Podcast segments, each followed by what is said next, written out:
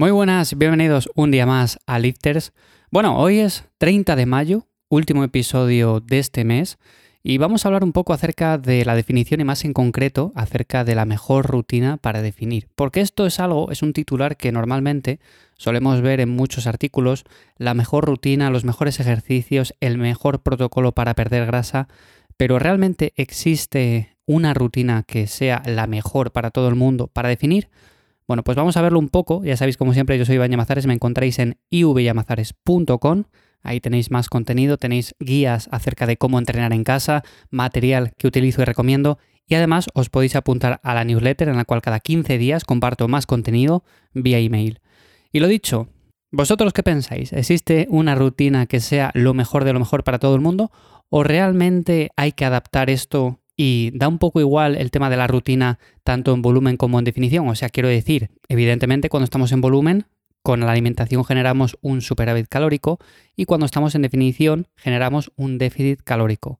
Pero el tema de la rutina, y eso quiero dejarlo claro ya desde el principio, es verdad que es importante, pero no hay una rutina específica para definir, sino que es la misma rutina que estábamos llevando cuando estamos en una fase de volumen.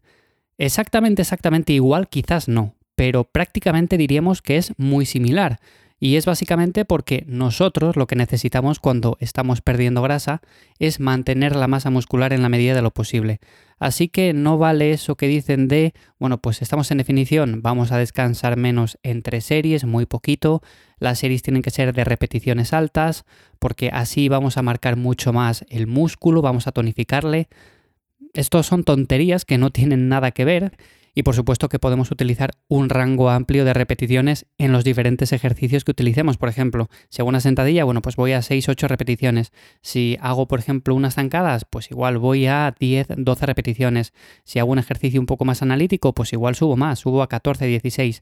Pero no tenemos que decir, bueno, pues ahora que estoy en definición, voy a hacer todos los ejercicios a altas repeticiones. Y cuando esté en volumen, cuando esté ganando masa muscular, voy a hacer los ejercicios a bajas repeticiones, porque así aumentaré más mi masa muscular.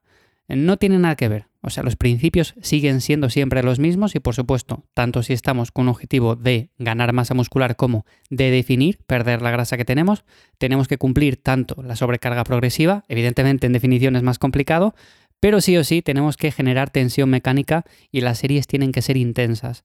Entonces, a partir de ese punto, y sabiendo esto, ¿Qué rutina es la mejor para definir? Bueno, pues evidentemente una rutina que esté bien adaptada a ti, que llevaras en volumen y la cual puedes mantener sin ningún tipo de problema en definición.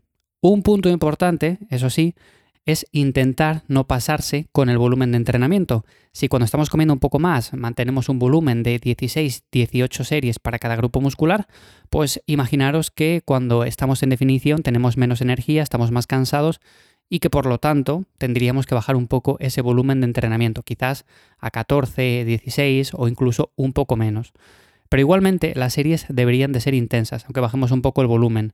Y por lo tanto, en cuanto al tema de los ejercicios, no hay ejercicios mágicos, o sea, no hay ejercicios que por ejemplo tú hagas y definas mejor los brazos, el pectoral, la espalda, no hay ejercicios súper específicos para definir las piernas.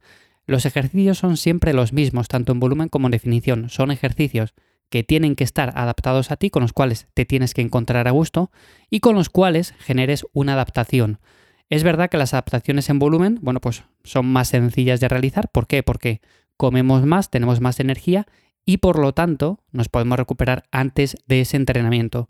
Pero en definición, aunque no progresemos quizás tanto o aunque llegue un punto en el cual, claro, con el déficit calórico, con todo esto, pues no seamos capaces de progresar, el objetivo siempre va a ser mantener las cargas que utilizábamos, por ejemplo, en volumen, o mantener el número de repeticiones que hacíamos para ciertos kilos, mantener la intensidad, para resumirlo. Si nosotros mantenemos la intensidad y luego, por supuesto, consumimos la suficiente proteína, tenemos paciencia y vamos generando un déficit calórico, mejor añadiendo actividad física que no bajando continuamente las calorías, pues de esta manera vamos a perder grasa. Y lo que pasa es que muchas personas tienen un montón de prisa, quieren resultados rápidos y lo que ocurre es que buscan continuamente esa rutina mágica, esa rutina perfecta para perder grasa, ese protocolo que te va a hacer en cuatro semanas definir eh, el abdomen y eso no existe. O sea, siento ser así de claro, pero es que realmente no existe. Tenemos que cumplir con estas bases. El entrenamiento no tiene que cambiar mucho con respecto a una etapa anterior de mantenimiento o de volumen y por lo tanto no hay que hacer eh, grandes cambios. Eh, por ejemplo, veo a muchas personas cuando empiezan a definir, por lo dicho, ¿no? Aumentan el número de repeticiones, igual antes hacían ejercicios libres y ahora pasan a ejercicios todos en máquina, luego de repente de un día para otro aumentan un montón la actividad aeróbica. Es verdad que el cardio es un complemento súper bueno para ir aumentando el déficit calórico, sin tener que recortar tantas calorías. Pero como es una bala súper buena y que tenemos ahí en la recámara, yo lo dejaría para un poco más adelante. O sea, intentaría cumplir con ciertos pasos al día, aumentaría un poco mi actividad, pero según vaya pasando el tiempo, según vayan pasando las semanas, pues la aumentaría un poco más. O sea, no quemaría esa bala desde el principio metiendo un montón de cardio. Porque si empezamos, imaginaros, con una hora, dos horas, luego, ¿qué va a ser lo siguiente? Cuando llevemos dos meses a hacer cinco horas de cardio, bueno, pues no es lo eficiente.